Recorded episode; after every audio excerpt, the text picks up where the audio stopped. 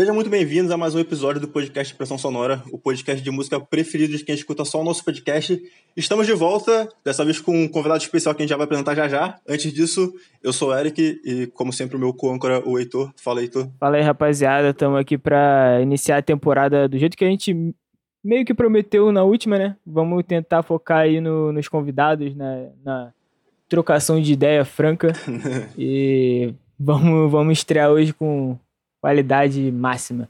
Antes de passar pro, pro nosso convidado, pedir para você nos seguir no Instagram, arroba Pressão Sonora Oficial. Lá a gente posta várias novidades do mundo da música, então tem várias notícias dos shows que estão sendo marcados, lançamentos musicais, então segue lá. E você pode achar as outras redes sociais na descrição desse episódio.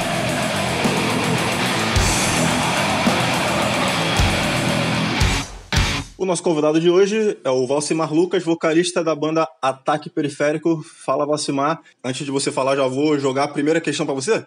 Fala aí como é que foi teu começo no, no rock, começando a escutar, como é que tu começou a se envolver com a cena underground, e aí se apresentei pra galera.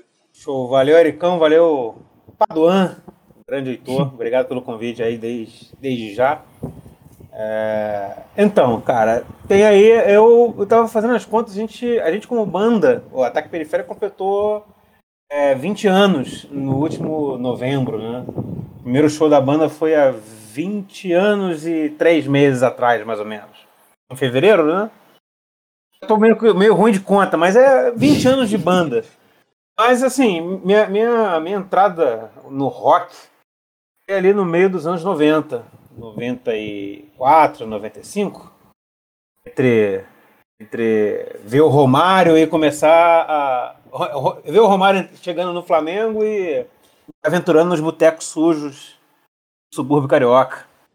Justiça. Foi mais ou menos ali no, no, no meados da década de 90, entendeu? Esse vai aprender a, a tentar aprender a andar de skate. Naquela época é, não tinha muita associação entre o skate e, e, o hip hop, né?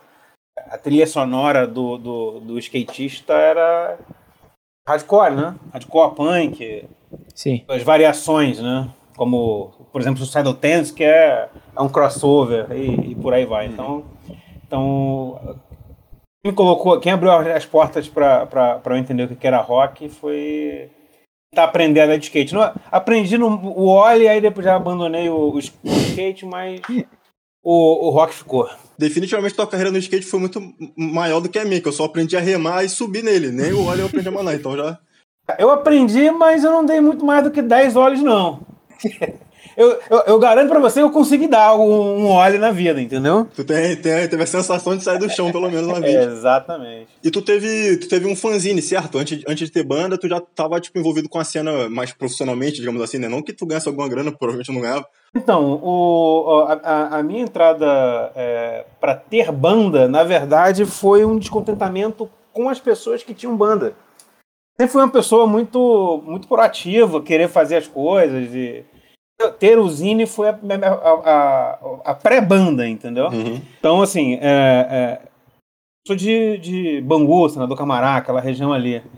E quando foi ali no final da década de 90, 99, 2000, tava um hiato muito grande, né? A, a cena ela vive de, de momentos bons e, e momentos que não parece que não está existindo nada são nesses momentos que, que as pessoas que, que querem fazer acontecer entram de cabeça, né? Uhum. Então, a gente meio que ali influenciado pelo movimento Mangue Beat que estava acontecendo em Recife, estava é, vindo ali o Rock in Rio e, e, e, a gente meio que se sentia aquela, aquela coisa de, de roqueiro jovem de que ninguém gosta da gente.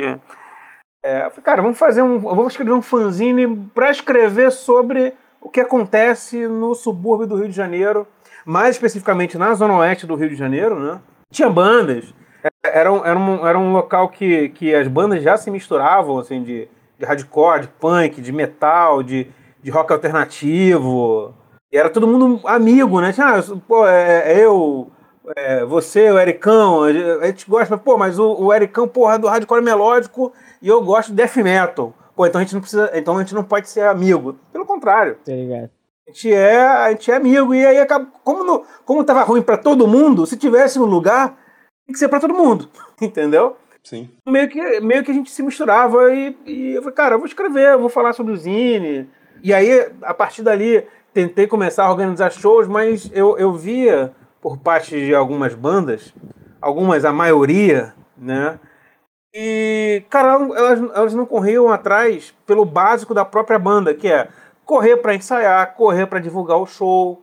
Então, assim, é, é, eu fui começar a entender de que as coisas estavam ruins muito por conta de que todo mundo fica transferindo a responsabilidade para as outras pessoas. Uhum. Então, as pessoas entenderem que se cada um fizer o seu e não atrapalhar o do amiguinho, é bom para todo mundo. Entendeu? É. E aí eu- foi um momento que eu falei, cara, eu saco cheio de tentar ajudar a banda, eu, eu corro atrás, faço tudo por, por eles. E, cara, às vezes não, não aparece nem pra tocar, entendeu? Então, cara, vou montar uma banda, então foda-se. E aí eu fui, foi assim que eu montei o Ataque Periférico, e assim, eu vi que tinha muita banda, uma galera bacana que, que tocava bem. Falei, cara, se essa galera correr atrás, dá pra ganhar o mundo, cara. Não, não ganhar dinheiro, né? Porque eu sempre tive um, um pensamento mais underground. Mas quando eu via é, zines maiores, né? O zine contando que o Cólera, pô, fez turnê na Europa em 89, 87, acho que foi, o Cólera foi 87. Pô, o Ratozinho na década de 90. é, ali naquele momento, é, quando eu tava com banda, eu falei, cara, por que, que as bandas. Cara, tocar na Europa, bicho. E no máximo ia. Tipo assim, é, existia um, um- um pedaço, uma parte das bandas que ficavam perdendo tempo reclamando, dizendo que, por exemplo, o pessoal da Zona Sul nos boicotam. Pô, mas tu, cara, tu não vai nem fazer amizade com os caras, não, não convida os caras pra vir tocar aqui. Dá, dá o primeiro passo, entendeu? Ligado? Então, assim, eu falei, cara, eu acho que o pessoal tá muito pra trás. Eu falei, vou montar a banda, eu falei, cara, e aí, né, nesse momento eu já tava curtindo DFC, e eu falei, pô, DFC toca no Brasil inteiro, Muqueca, Ratos. Cara, meu norte é esse daqui, cara. Entendeu? Eu não vou, eu vou, eu não vou ficar olhando pra essa galera que, que perde muito tempo reclamando e não fazendo porra nenhuma. Eu vou fazer o seguinte, vou perder meu tempo fazendo. Se der certo, deu. Se não der, não deu também, paciência. É, antes de tu formar a banda, tu teve o Rato no Rio, né? Eu, eu ouço o podcast lá, eu ouço muito, vocês falarem muito sobre o Rato no Rio. Qual a importância dele pra, pra essa, pra essa fase aí? Para você ter uma ideia, hoje o, o, o, o Rato no Rio virou uma marca, um, um- um evento onde é do Marcelinho do Cara de Porco. Sim. Esse, esse momento de que as bandas não fazem nada, nada por elas também era o pensamento do Marcelo, entendeu? Tanto que hoje você, o, a- Cara de Porco existe até hoje e, e a maioria das bandas daquela época não existe mais. Só, só isso é, já diz muita coisa, entendeu? É E, e o Cara de Porco é uma banda que vai, toca, vai, a galera vai ver, tem seu público, entendeu? Assim, na- naquele momento, é, foi uma união. Primeiro evento do Rato no Rio foi mais ou menos uns 10 organizadores. Só que na hora, no, no dia, no dia de, de- da porrada comer, tava só trabalhando eu, Marcelinho e mais uma pessoa. Outras bandas eram tipo assim, ah, não, só vir tocar. Pô, mas meu irmão, essa porra é um coletivo, caralho. Ah, Aí fica esperando você mandar fazer alguma coisa. Meu irmão, pau tá comendo, cada um pega um porrete e vamos, cara. Pode crer. Aí eu falei, ah, cara, não. Aí, aí eu comecei a entender. Aí o Marcelinho também já começou a entender. Eu falei, cara, não dá pra, pra ter uma galera, eu vou assumir essa porra. É do meu jeito, sacou? E, e o Rato no Rio é, é, tornou o que se tornou, e- muito por conta de, de. Acabou que o Marcelo centralizou, entendeu? As pessoas não querem ter responsabilidade. Então, Então eu, eu, eu ajudei o Marcelo, na, nas, se não me engano, nas duas ou, ou três primeiras edições do, do Rato no Rio. Essa, a primeira foi uma coisa absurda, assim, porque a gente estava acostumado com uma realidade de que nada acontecia. Aí foi na época do Rock in Rio. Aí, tipo assim, caralho, vamos fazer um evento, mas, porra, a gente. Rock in Rio, cara, pô, a gente é rato. Pô, então vamos fazer o rato no Rio. A ideia foi essa, entendeu? Vamos fazer uma versão rata, uma versão rataria Versão o Rock in. Rio, entendeu? E aí, como, como tava muito na. é, é, é, foi um momento que tava muito na, na, na mídia, rock, rock, rock. Cara, a gente conseguiu. Tinha, antigamente o Jornal Globo, ele era muito forte, ele tinha uma, uma edição de jornal de bairro. Antigamente, assim, cara, o, o, o- todo mundo comprava jornal, né? e, no, e no domingo, é, é, assim como tinha um caderno de, de esportes, um caderno de cultura, tinha um caderno de bairro, que era um caderno mesmo, entendeu? uhum. com coisas que ia acontecer. E aí, na semana anterior ao evento, a gente conseguiu um contato com um jornalista que se interessou pelo assunto. Cara, eu vou fazer uma matéria, tiramos foto. Foi uma puta divulgação. Então saiu no domingo de manhã, um evento em Bangu, de rock. Cara, tipo assim, imagina todo mundo recebendo isso. Assim. Pô, deu, chegou lá no, no, dia, a gente esperava 150 pessoas, tinha quase mil. Cara, da onde tá saindo tanta gente de camisa preta? Porque as pessoas não sabiam que as coisas aconteciam, entendeu? E aí, assim, foi um, uma puta sorte que a gente deu de ter divulgado, né? E aí, a partir dali, foi criando o, o, o ponto de encontro, né? Aham. Uhum. E aí, hoje em dia, tu tem alguma algum envolvimento com produção ou é só ataque e é isso aí, eles que lutem? Então, ne nesse exato momento, é, não porque, cara, é, como eu tava dizendo pra você, é, tava até conversando, assim, eu, eu, eu tenho. Eu, se vocês perguntaram, a gente estava em off, né, sobre o show de Sepultura, vai? Não. Uhum. Não porque eu não, eu não quero ir, eu adoraria ir, mas a atual conjuntura financeira não me permite nem que eu ganhe o ingresso de ir, entendeu? Sim. Então, assim, é, e, e, e, você fazer evento, você é, é, fazer um show de, de, de rock, de hardcore, é, queira ou não te demanda tempo, entendeu? E dinheiro, né? Às vezes não tem, não tem retorno. É ah, você tem uma ideia? O último show que eu organizei foi o DFC lá na, na Lapa. Na Lapa, não, no, na Praça da Bandeira. Foi quando eu trouxe o Revolta Civil, que é uma banda de hardcore de, de Recife. Aí, cara, eu, eu agendei a turnê deles aqui no Rio, né? São amigos de. Eu, depois eu posso até adentrar um pouco se o assunto da banda é, trouxer para isso. E aí tinha. Nesse mesmo final de semana ia ter um show do DFC. Aí é, a produção meio que ia cair o show. E aí ia tocar o ataque, ia tocar o, o Revolta Civil. E assim, assim como, como o Revolta Civil, assim como a gente, é, o DFC era uma banda é, é, de muita influência para eles, então, tipo assim, assim, uma coisa do caralho, né? Eu falei, pô, trazer meus amigos que, que eu conheci quando a gente foi tocar a primeira vez em Recife em 2004. Gente tocou em Recife em 2004, então a gente tinha uma amizade muito forte com, com os integrantes dessa banda desde 2004. Uhum. E a gente sempre falava assim, cara, a gente tem que fazer uma. É, o, o ataque e o Revolta Rio tem que tocar no Rio. Tem que tocar no Rio, e aí foi que casou agora. Eu acredito que foi 2017, 2018. Tá? tá. É, é, porque eu tô há quatro anos, eu tava morando no Rio Grande do Sul, já tava morando aqui, pode, pode ser em 2017, 2018, tá? E aí eu falei, cara, porra, do caralho, né? Fechar a turnê, a mini turnê deles tocando como deve ser no Rio, vai ser do caralho. Aí a produção desistiu de fazer o show. Cara, vou produzir. Foi do caralho, deu uma galera, foi bom pra caralho, mas no final, entre pagantes e custo, perdi mil reais. Porra, foda. Euzinho de mil reais. Entendeu? Na, naquela época, assim, é, eu tava tra trabalhando bacana, tava ganhando uma grana e falei, ah, cara, foda-se. Valeu pela realização pessoal, né? De tocar com, é exatamente, com a de ajudar a banda. É de... Com o UFC a gente já tocou várias vezes, mas pra mim era, era mais. A parte emocional era mais de estar tá fazendo show com o Revolta Civil no atual. É, com, com a conjuntura que tava rolando. Mas é mil reais, cara. Sim, sim. Entendeu? É, é uma, é uma grana muito forte pra você ficar perdendo, sacou? Então, assim, não, a gente não tá. É, é, eu, como a gente acaba tendo muito contato, eu acabo viabilizando. Ó, oh, tem uma banda amiga, tá querendo, fala com o produtor. Ajuda, né? Faz o meio mas, é, mas hoje, assim, é, eu entendo, e aí é, algumas coisas geram polêmicas, mas eu sou do, do, da teoria de que banda tem que tocar e produtor tem que produzir. E produtor tem que ganhar dinheiro, sacou? Aham. Uhum ganhar dinheiro. Tipo assim, eu, quero que o, a, a, as pessoas que organizam show de hardcore é, é, invista, divulgue, pague as bandas, se puderem pagar as bandas que cobrarem, outras que quiserem abrir, entender que tocar é divulgação. Por exemplo, uhum. o ataque periférico nesses 20 anos, se chamar a gente pra tocar, a gente não vai cobrar cachê, cara. E olha lá, se nem gasolina, só pelo prazer de tocar, entendeu?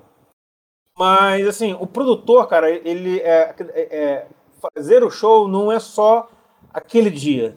Tem uma, uma série de trabalho antes.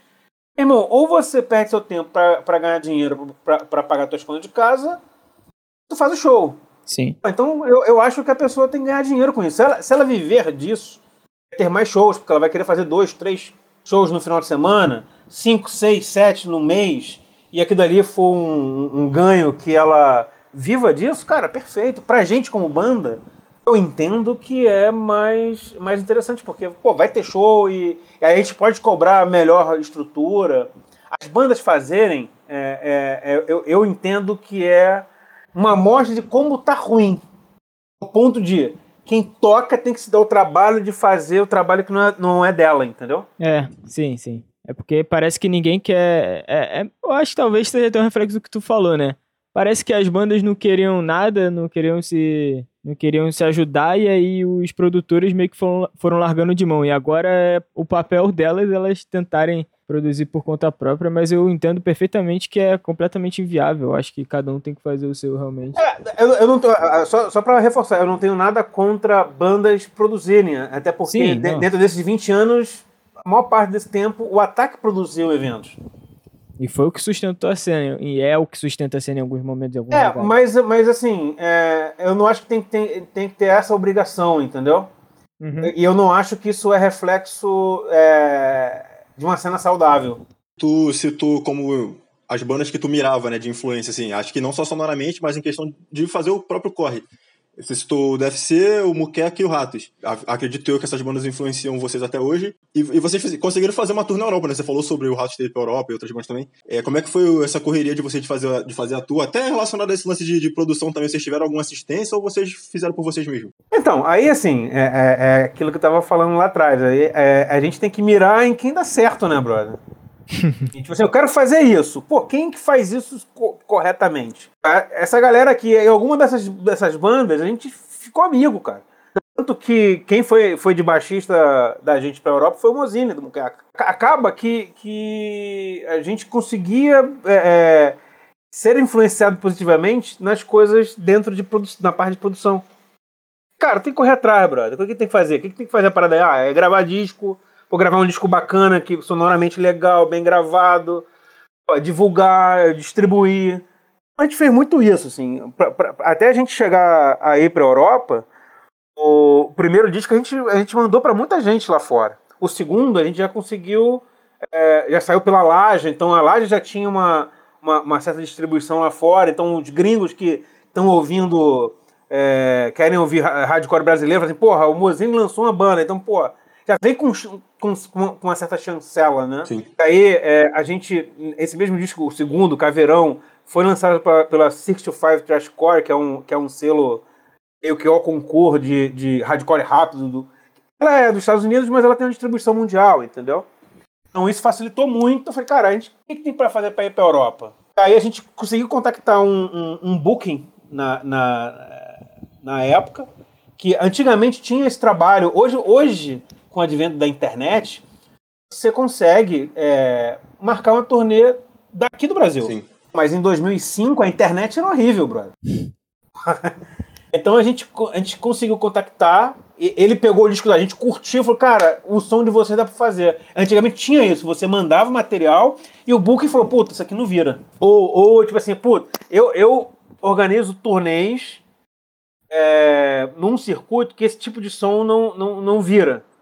É, ah, não, ó. Pô, fala com, com, com esse cara aqui, entendeu? Uhum. Ah, e, a, e a gente meio que entrou nesse cara, esse cara curtiu, aí ele, ele meio que marcou, até tipo assim, era, o cara vivia disso, entendeu? Ele cobrava é, é uma diária, a gente, se eu não me engano, na época, em torno de 50 euros.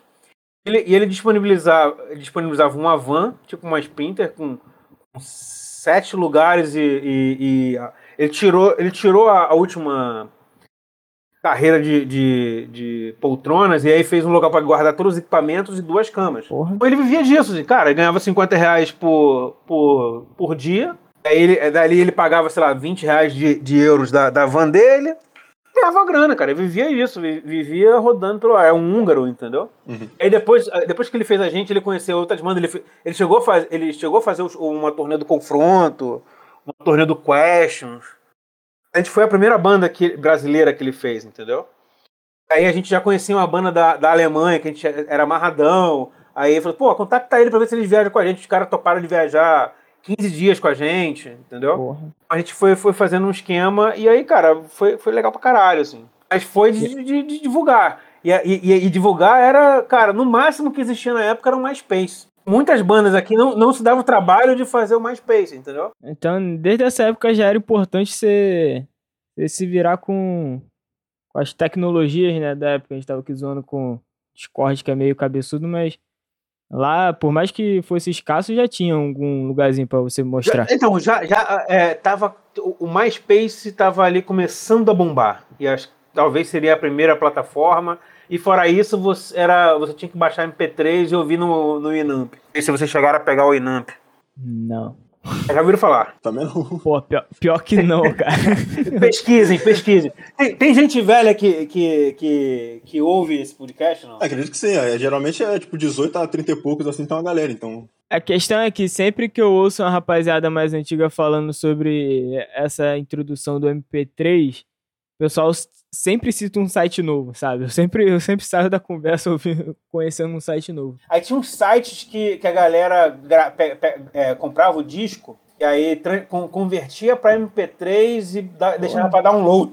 Download para você baixar. Aí você baixava um MP3, em MP3 organizadinho, e aí o, o, o, o, o tocador né, é, mais famoso era o Winamp. Ah, isso aqui. Winamp. E aí já, já tinha um MySpace ali, que era, mais, era mais fácil, já podia dar um, mandar um link. É, era a época que o Fotolog tava bombando pra caralho, sim, entendeu? Sim. Foi nessa van alterada aí que vocês se envolveram no acidente ou foi outra vez? Então, foi nessa van. Essa, foi essa van, só que ela não estava alterada. Na verdade, a gente. Não, alterada pelo banco lá de trás. Não, ah, não, não denunciar nada, não. Calma aí. é, cara, que era, era muito maneiro uma, uma Sprinter é, branca, né? E como eu disse, a gente fez, é, a gente fez 15 shows. For, for, a gente ficou 40 dias na Europa. E tinham 38 shows agendados. A gente chegou a fazer 33, mais ou menos. Fizemos outros por conta do, do, do acidente. Uhum. Foi na, do final da turnê, né? Mas a, a, primeira metade da turnê a gente fez com a banda da Alemanha, chamada The Tangler Lines. Inclusive, depois o, o Batera foi, virou Batera do Vitamine X. Não sei se vocês manjam essa banda. Uma banda de hardcore rápido da, na Holanda. E aí, a segunda parte da turnê, como, como a banda só podia ficar 15 dias, esse, esse produtor, é, ele conseguiu uma banda da Hungria e aí o ideal era, cara, preciso de uma banda que tem. Lá na, na Europa, todo mundo tem seu equipamento. Toda banda tem, tipo, você vai tocar, tem sua bateria, seu amplo de guitarra, seu amplo de baixo. Você vai no show, o, o, a casa de show não, não, não te dá amplificador, te dá o PA, cara. Você tem que chegar lá com o amplificador, liga, toca, tira o amplificador, outra banda bota o amplificador e por aí vai, entendeu? Pra gente levar daqui, pô, recesso de peso fudido, né? Não, não tem condições. Então ele, ele, ele conseguiu. A, a banda da Alemanha, que a, que a gente já era fã, é, top, não só topou viajar com a gente, como emprestou. É, é eles tinham backline, então, tipo assim, é, eles levaram na van e tocava a gente eles, entendeu? Aí, aí meio que ficou assim: a gente banca a van e vocês disponibilizam o, o, o backline. Coisa linda, assim. Ah, vamos pegar lá por um, um JCM 9000, um, um Ampeg de baixo, umas paradas finas, assim. Lá, lá é normal. Sacou? Sim, sim. E, e aí na segunda parte da turnê, teve essa banda da, da, da Hungria. Que até, até sonoramente não tinha muito a ver com a gente, assim. E aí, tipo, a, a, a, a amizade bateu muito forte com a primeira banda, que era da Alemanha, e com a segunda não batia, assim. Tipo, era uns malucos meio cuzão, Nossa. assim, sacou? E aí a gente tocou em San Sebastián, que é País Basco. Tocou em Bilbao, a cidade lá do Atlético, Bilbao. Uhum. E aí depois sim, tocou sim. em San Sebastián, são duas cidades que é Espanha, mas na verdade é País Basco, né? Uhum. a dos separatistas do ETA e tal. E aí a gente tava indo pra Holanda. A gente tava num day off, falei, cara, vamos tirar o day off tudo dirigindo, cara.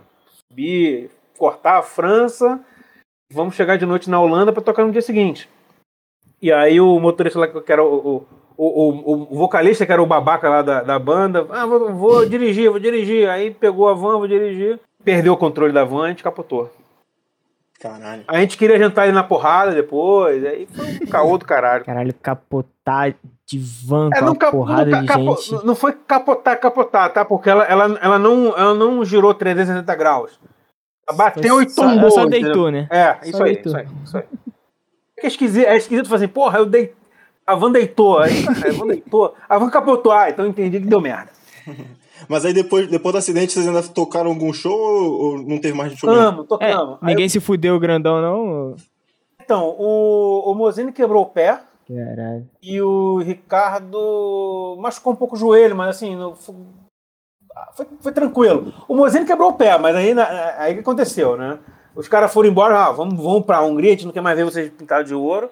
E a gente foi rebocado na van, a, a van foi rebocada e a gente dentro, rebocado até.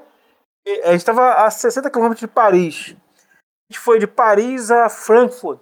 Caralho. É, dentro da van, com um caminhão puxando a gente.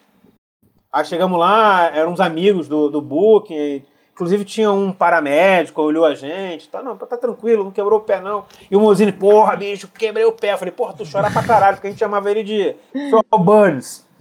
Parecia o seu Burns do, do, do, do Simpsons, entendeu? Reclamava pra caralho, né?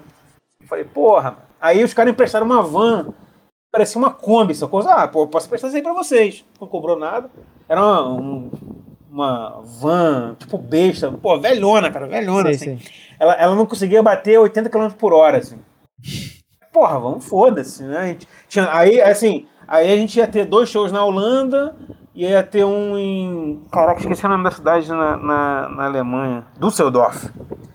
E aí caiu esses dois da Holanda, caiu Düsseldorf, e aí a gente ia descer pra Frankfurt. Aí, aí a gente foi, aproveitou já pra ir pra Frankfurt. Aí de Frankfurt a gente tocou em Mainz. Aí tem duas cidades que são, são, são ali, tipo, periferia de, de, de Frankfurt, entendeu? A outra, o outro nome da cidade eu não vou lembrar, mas eu sei que um era Mainz. E aí foi do caralho, cara, que a gente já tava com ódio no coração. Foi um dos shows mais fodas, né? Porque a gente tava tudo, tipo, cara cortada ainda e pô, foi num squat do caralho. Assim. Eu acho interessante essa, essa história de vocês de, de Europa, sempre que eu ouço o, lá o 43 Burn Showcast, é que a princípio a gente olha uma banda que teoricamente aqui no Brasil é pequena e a gente fica, pô, como é que esses caras, esses caras nunca vão fazer um show na Europa? A partir do momento que você fala que você fez show em vários países da Europa, a mentalidade ela tende a, a, a mudar ali pro Caraca, então o maluco fazia show na Europa, ele era muito pica, ele tocava nas casas de show foda e tal. Mas é quando tu vai contando os perrengues, não é bem assim, né? Não, tipo, cara, tu não. Tinha assim... que dormir na casa do, de show, tocava não, pra, não, pra, gente... quem, pra, pras outras bandas, né, às vezes. Cara, você, eu vou contextualizar o que é tocar é, uma banda de hardcore tocar na Europa. Não tem glamour, né? Não, zero glamour, cara. Zero, esquece. É, é ficar quatro, cinco dias sem tomar banho, cara. É, é, simplesmente você, imagina, é, você tocar, pegar uma van, você é um europeu, vou, vou, vou contextualizar ao contrário. É europeu, tu pega o avião, desce no Rio de Janeiro, pega uma van, e aí vai tocar em Belfor Roxo, tocar em São Gonçalo, aí vai tocar... No estúdio B. É, é, é isso mesmo, é, é a, a, a, média, a média de pessoas que assistiam o nosso show era de 45 a 50 pessoas, cara. A gente não tocava para mil pessoas. Não, cara, esquece isso. 50... Não tinha hotel? Não, não, não. Esquece, era. Era. Não, o estúdio, o estúdio B. O estúdio B é coisa fina, cara. Que isso. Era. Era squat, cara. Era invasão. Pega uma casa abandonada no centro de, de Nova Iguaçu, os punk invadem. Ali tu chega lá e tem um PA, tu, a, a, parte sonora era muito boa, mas a estrutura como um todo, é a casa abandonada, cara. Esquece essa porra uhum. de estúdio B, entendeu? Não, porque lá os caras conseguem equipamento porque é barato, né? Então... Pra, pra realidade é. Pra realidade é. deles é. Assim, a gente, chegou, a gente chegou a tocar em bares como o estúdio, o estúdio B de Nova Iguaçu. Mas não é o padrão. O padrão é você tocar uhum. no, nos locais. Botecão, que é, que é como se fosse. É, é porque assim, eu não sei o que está acontecendo muito na Baixada. E, e quais, quais, e quais locais vocês já, já frequentaram pra show de rock pra eu falar assim, cara, é isso aqui. O Eric é mais frequentador desse. Qual foi o mais bizarro que você já frequentou? Teve o que tu foi lá na Lapa que o chão ia cair e a. a Teve essa, mas não era na Baixada, né? É, não é... era na Baixada, mas é. Minha pior que eu não lembro o nome do, lugar também. Garagem, não? Não, era no segundo andar, né? De é, foi, assim. foi um evento na Lapa. Já, já teve um, já teve um, um rolê de, de grande core lá, mas o show que eu fui era da Jack Devil, né? Uma banda de trash do. Não, é o Sinuca Tic Taco. Isso não? Ah, sei lá. Sinuca? Eu não, eu não lembro o nome, não, mas eu lembro que era no segundo andar, só que o chão não era tipo de de cimento, tá ligado? Era de tipo, madeira. madeira assim. É, então, e é, aí ficava balançando pra caralho. Então, cara, aquilo ali é, é daquele ali pra baixo, bicho. Pode crer. de estrutura. Se cada o pior exemplo, ele falou que ainda é pior. Não, mas assim, não, é, é porque é, é, é, é, que não existe glamour, entendeu? A gente uhum. vai tocar aqui no Sinuca Tic Taco e a gente vai tocar na Europa na mesma condição. Só que assim, não vai ter um, não vai ter o chão caindo. Mas é um bar como daqui, né? Um botecão, tu vai chegar lá, tu vai ter. Aí sim, vai ter um PA e as bandas têm os equipamentos. Entendeu? Você é respeitado, o produtor, é, o produtor vai dizer: não, eu consigo para você 200 euros. Vai ter os 200 euros. É, o, o, choque de, de realidade de cultura acontece do tipo. Tipo imagina que o, que o sinuca ali na Lapa, que você está falando, fosse em, é, em Viena e a entrada é 5 euros e não tem ninguém cobrando 5 euros. O, o, cara vai lá, coloca um, um pedaço de garrafa PET, 5 euros e todo mundo paga. No final, tem 40, 50 pessoas e tem 50 pagantes. Aí a pessoa vai lá, pega o dinheiro fala, pô, eu combinei com você 150. Pô, mas deu, o bar aqui a gente vendeu muito, ó, toma aqui 250 euros. Entendeu? Comprometimento com o projeto assim. É, é tipo assim, é porque pra gente. aí eu acho que tem muito mais a, a, cultura do brasileiro que e fazer o certo é, é coisa demais, entendeu? Uhum. Caralho, eu, eu, eu vi o, o, o cara, o cara de, é, de, deixou o dinheiro cair, eu fui lá e, e peguei e devolvi para ele. Porra, eu sou bom pra caralho. Não, brother, caralho, isso é.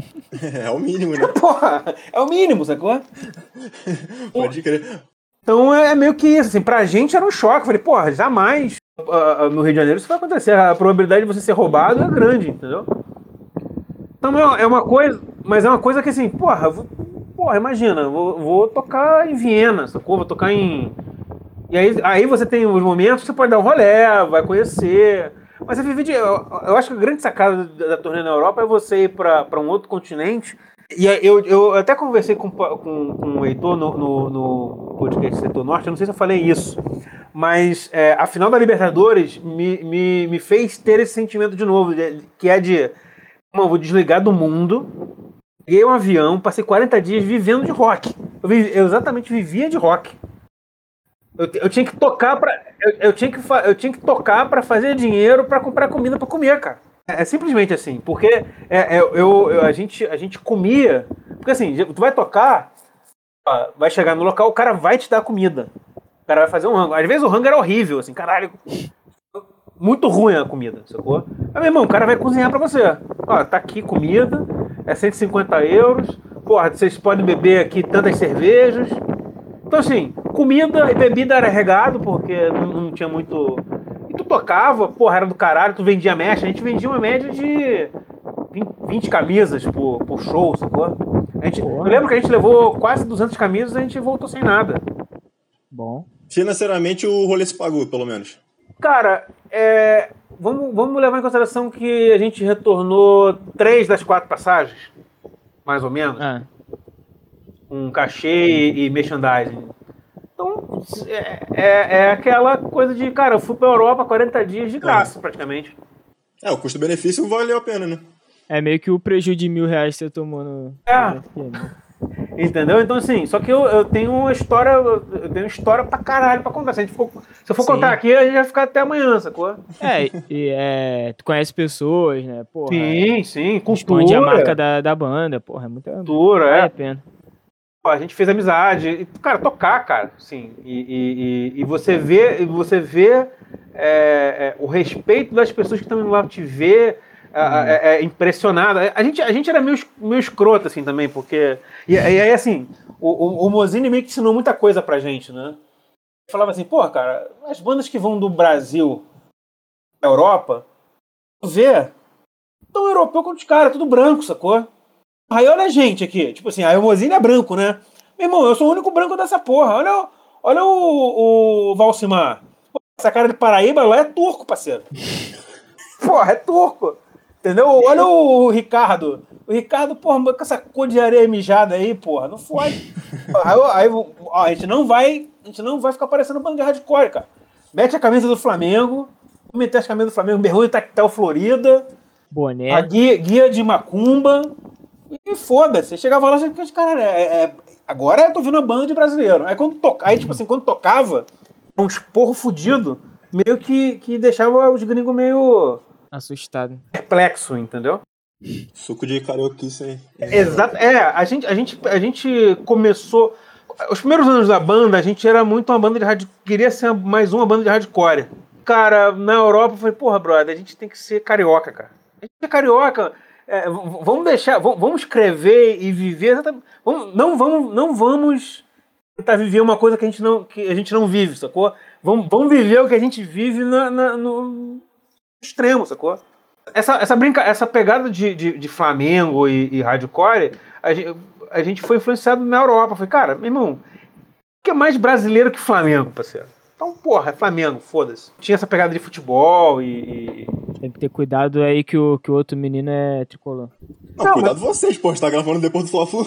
Mas, ô, ô, ô, ô Ericão, eu, é, é, uma das histórias mais legais de, de, de, futebol foi, inclusive, a gente tocou em Mainz e teve um esse outro show, que eu não lembro o nome da cidade especificamente, que era nos arredores de Frankfurt, era num squat, né? A gente chegou lá cedão, aí o cara chegou a abrir o squat, a gente ficou lá tomando cerveja. Aí o cara falou assim, ó, isso aqui é o bar tal, mas tem um, tem um outro, tem um outro, uma outra geladeira aqui, que aqui, cara, tem comida de vocês, o cara fez umas comida meio congelada pra gente lá, ó, aqui o fogão, pode cozinhar. Era assim, cara, é tipo, se vira, sacou?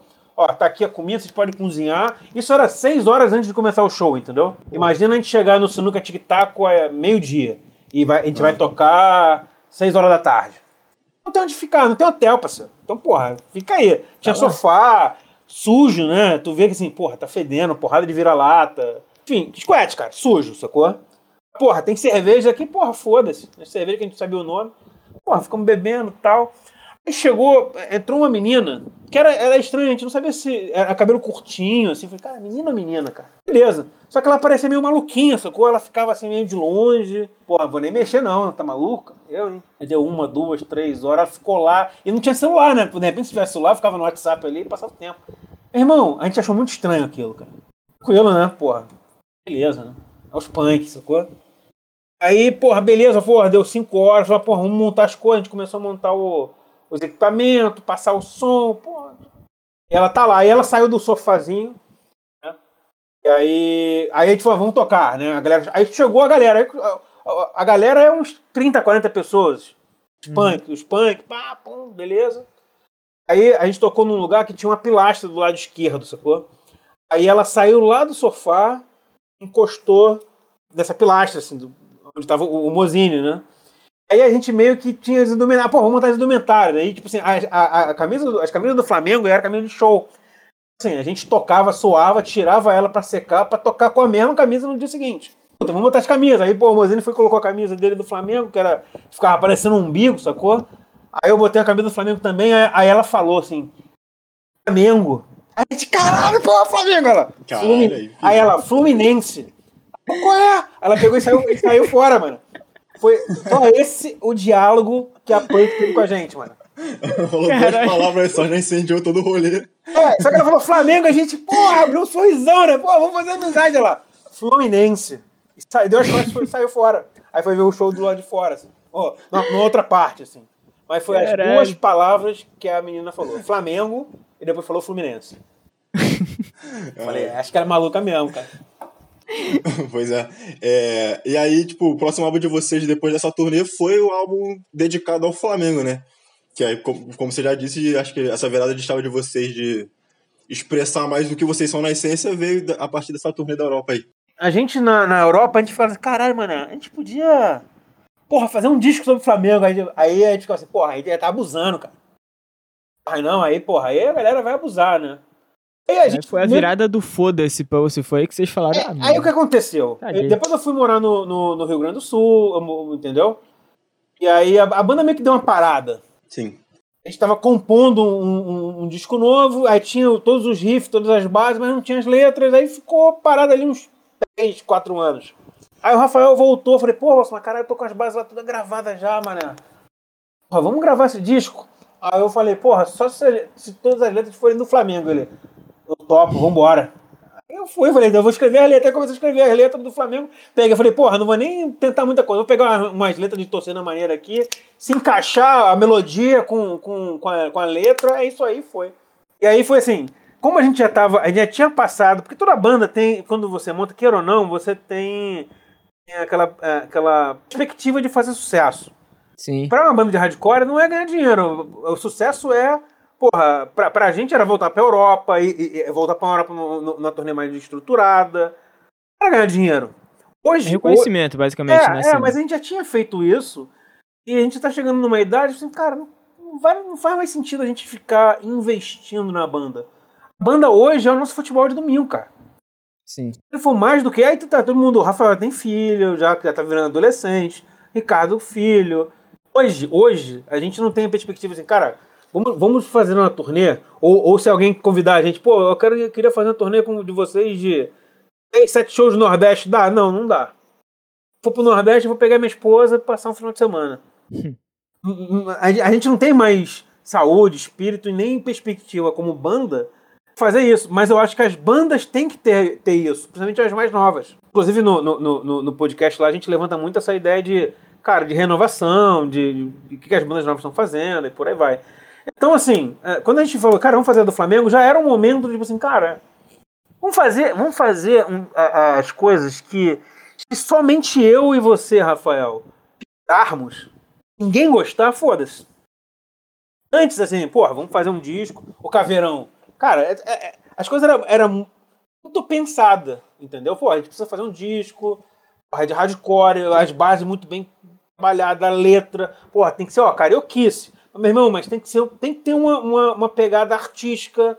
A letra tem que fazer sentido. Agora, parceiro, foda-se. Aí, aí o disco do Flamengo foi realmente o foda-se.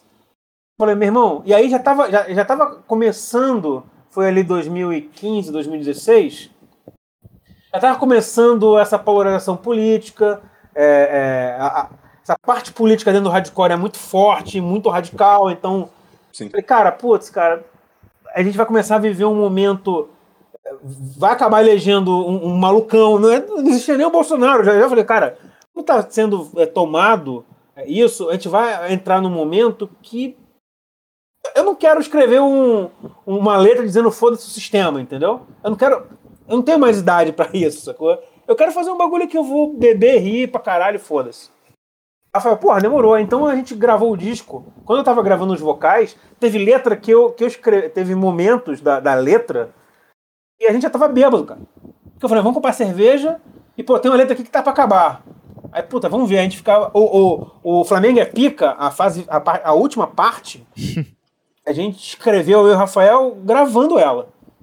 Cara, mano, a gente. Porra, essa letra tá pedindo pra. Porra, a gente tem que zoar o Vasco do. do, do da Marquise, mano. Da Marquise, né? A gente, ficou, a, gente ficava, a gente ficava botando vídeo no, no YouTube, né, pra ver essa porra. Aí tem a, a, a parada. Ô, Rob Porto, ô, Rob. Caralho, eu falei, puta que. Aí a gente ria pra caralho, que a gente tava com várias cervejas. Porra, é isso, mano, é isso, vambora. A gente ficava. Aí eu fiquei uma hora tentando gravar, a gente não conseguia gravar a. E se jogar da Marquise no estádio de São Januário. Que aí ela vai batendo nas cabeças de nota, entendeu? Tu acha que eu Aham. conseguia gravar essa porra? A gente ria, mano. ah, quá, quá, quá, quá, ficava rindo, falei, caralho, mano, é muito engraçado. E não é engraçado, sacou? É engraçado, mas não é. Tipo, É engraçado quem é flamenguista doente. Caralho, tá rindo de um maluco que tá desesperado porque o time dele ia cair. Se for ver por essa, por essa ótica e quiser problematizar, vai problematizar, cara. Porque a gente tava no auge, flamenguismo e zero uma banda política, sacou? Aham. Irmão, foda-se. Cara, esse, esse, esse momento de vocês ge- gerou uma das minhas coisas favoritas. A, a minha matéria favorita do GE, que eu amo ler os Puta comentários do GE, porque é o puro cho- chorume da internet, é o comentário do GE. E aí eu achei a matéria de vocês e tem cada reação da Nossa, torcida do Flamengo. E aí eu fico imaginando, né? Porque deve ter sido um choque pros dois lados. Tanto o choque de quem ouvia vocês e, e vocês lançaram um álbum de, de Flamengo, um álbum de Flamengo. Tanto da galera que é flamenguista falou assim: Ih, agora tem uma banda de rock aqui falando, é, cantando sobre o Flamengo. Aí vai ouvir uma banda de hardcore que tá fora do radar, de, sei lá, de 90% da população brasileira. Como é que. Qual foi o choque mais bizarro pra você? A rapaziada falando que o som que vocês fazem é horrível, porque não, não conhece, né? Choca, choca, realmente choca. Ou a galera da cena que ficou, porra, por que vocês estão falando de Flamengo, cara? Não, mas antes de, de você responder, eu gostaria de frisar pra quem tá ouvindo a gente que teve uma matéria no Globoesporte.com É. que o tema da matéria era a banda Ataque Periférico, a banda de Exatamente. hardcore underground do Rio. Como é que foi para vocês, tipo, ter furado essa bolha aí e a, e a repercussão disso, né? Como o Heitor perguntou. Então, quem, quem fez a matéria é um tricolor do hardcore. Ele, é o, ele, ele já era da cena do hardcore, entendeu? Quando ele viu, ele falou, caralho, maluco, eu tenho que escrever essa porra. Ele, eu falei, porra, demorou, vamos fazer. Aí ele fez a matéria com a gente, mas ele já era um amigo nosso. Antes dele, antes dele se formar em jornalismo e ter entrado pro, pro Grupo Globo, ele, cara, ele, ele escreve sobre futebol europeu e ele é tricolor doente.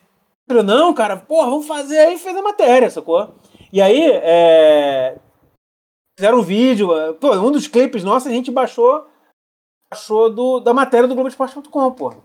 Que foi, ele pegou um monte de imagem é, os títulos que, de uma letra nossa que a gente vai falando, pô, ficou lindo, maravilhoso, cara. Aí depois a gente foi lá, baixou, falou, pô, ele, ele falou assim, olha, cara, espera mais um, um, um, mês e meio, dois meses a matéria, aí você já solta essa porra aí, aí foda-se. Mas assim, foi, foi, foi do caralho. E, e fala, e, vou, vou além, tá, o, o Ericão? É, eu me diverti muito mais com, com os comentários da galera puta.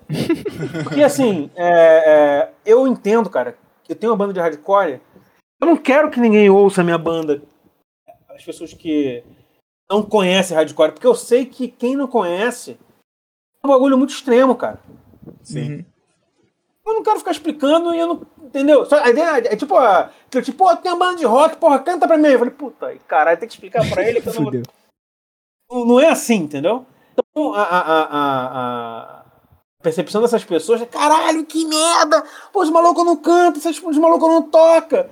Assim, a, a, a, um certo, um, um certo momento eles estão corretos, porque a percepção de música deles é outra. O hardcore, o trash, o grind, aí se a gente for adentrar a, a, a, estilos mais extremos ainda, meu irmão, não tem como, cara. Eu gosto de um comentário que é assim: Caralho, que coisa horrível. Se vocês estão tentando promover uma banda de algum playboy, estão fazendo errado. Esse comentário é muito bom. Não, não, não. Teve uns que eu disse, porra, esses malucos estão falando do Flamengo só pra poder ganhar dinheiro. ah, é sim. Pô, eu achei do caralho, cara. Mas assim, o, o, maneiro também é que teve muita gente que, que curtia, de repente, nem o, o, a música tão extrema da gente, mas, pô, curte um punk rock, curte um Ramones e o cara falou, caralho, do caralho, porra, hardcore. Aí o cara ouviu um hardcore melódico, um Millen Collin. Porra do caralho, Flamengo é hardcore, tudo a ver, papapá. Aí os outros, porra, que merda, sacou? Eu, eu me diverti pra caralho com, com, com os comentários, assim. É, foi zero, zero, zero problema, assim, com comentário da galera que não gostou, porque eu acho que eles têm toda a razão de não ter gostado, entendeu? Sim. É. É, a gente mesmo, eu e Heitor, começou, come, passamos a conhecer ataque periférico quando a gente ficou sabendo desse álbum aí, que vocês cantavam sobre o Flamengo e tal. Mesmo eu não sendo flamenguista, eu achei a proposta bem maneira. Inclusive, a música Flamengo é pica, eu acho o, o, o nome da música muito bom. Tinha que ser uma frase replicada por toda a torcida do Flamengo, ficar falando Flamengo é pica. Tinha que ser um Fazer uma faixa pra levar pro Maracanã, Flamengo é, é pica. Eu fico um pouquinho, não fico, ficar triste, né, mas...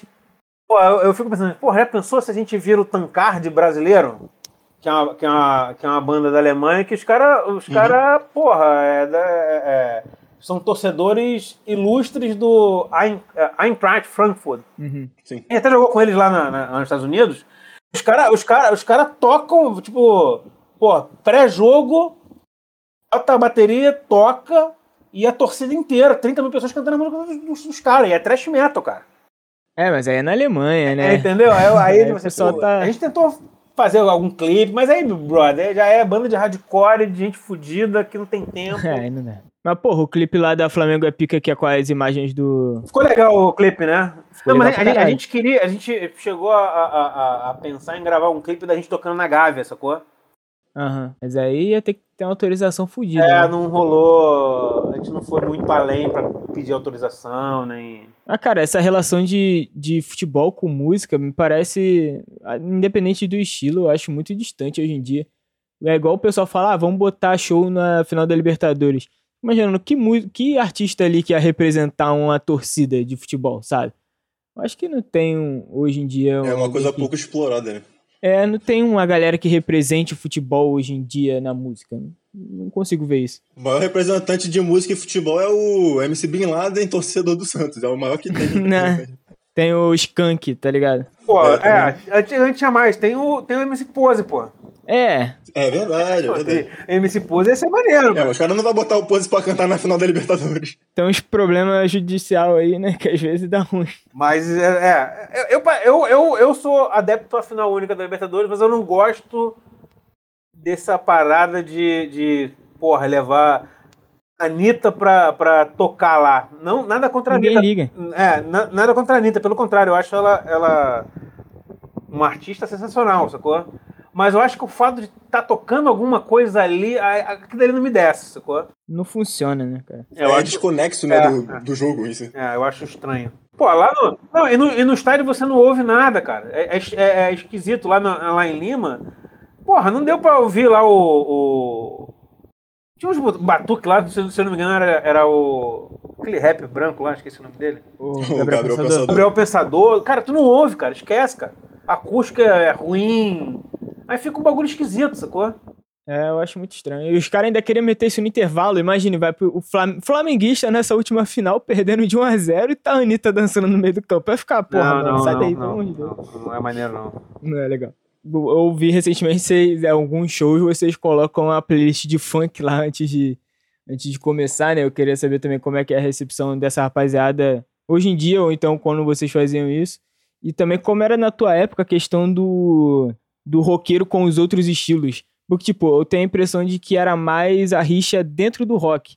Mas tinham os caras assim que, sei lá, tinha uns rolê pop os rolês de. Não sei o que, que tinha, o que, que tava bombando naquela época, a Madonna da vida. O pessoal ouvia tudo, não tinha preconceito dos caras, ah, esse maluco aí ouve uns, uns sertanejos. Tinha essas paradas assim, ou era mais. O pessoal era, tolerava mais os outros estilos. Cara, vamos, vamos combinar que roqueiro, o roqueiro padrão é um bicho escroto pra caralho, né? Sim. Uhum, Sim, O roqueiro. é- todos concordamos. É, o roqueiro, o roqueiro padrão, cara, ele, ele é um merda que acha que é melhor que todo mundo. Uhum. Basicamente isso, brother. E, e- e todo mundo, em algum momento, foi esse roqueiro.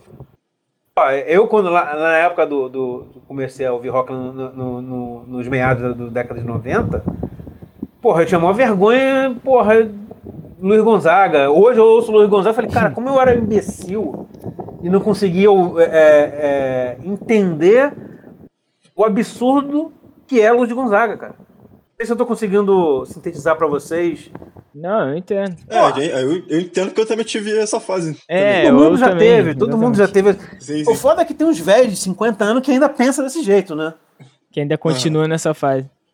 E aí, o- o- quando, quando você vai, vai ouvir. é, é, vi- ah, não, agora eu porra, sou do hardcore, então, porra, o, o, porra, o, o heavy metal melódico é uma merda porque o, porra, o maluco canta igual um viado. Naquela época tinha.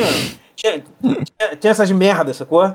Mas, porra, é. Ó, Aí o, o, o metaleiro fala que, porra, o, você gosta de hardcore porque tu não sabe tocar. Toca três é notas. entendeu? E aí, porra, vai, entendeu? Vai, vai nessa. Ah, pô, o, pô, o pessoal do hardcore melódico é tudo colorido. Porra, tão feliz pra caralho. O mundo é uma merda e, e tu é feliz, porra. Falar de amor, caralho, tá maluco? Sempre teve essas bizarrices, cara. Eu, eu, eu, eu, hoje, eu não. Eu, vou até usar um termo, eu não tenho mais lugar de fala, porque eu, eu, não, eu não consigo. É, é um trabalho que eu venho fazendo pra entender a cabeça do roqueiro jovem, entendeu? Eu acho que eu, eu tenho a percepção de que hoje é, é, é muito mais normal você é, ser roqueiro e, e tá ouvindo outras músicas, tá tudo bem. Eu acho que não tem mais esse. Eu, eu acho também. Eu acho que não tem mais esse policiamento de, de você ter que ficar dizendo o que, que você é e provando que você é o que você diz que é, entendeu? É, eu conheço muita gente que é. que- até o Eric é um exemplo aí. Ele é funkeirão. Ele parece que ele é metaleiro, mas ele é funkeiro. Mas assim, eu mesmo, eu escuto muito pop, tá ligado? E, e eu vejo muitos amigos que são roqueirão e que, porra, sei lá, sexta-feira, sábado não tem rolê de rock e vão pra uma boate aí, vão ficar ouvindo funk. Ah, Eu não sei se, se é o que tu falou.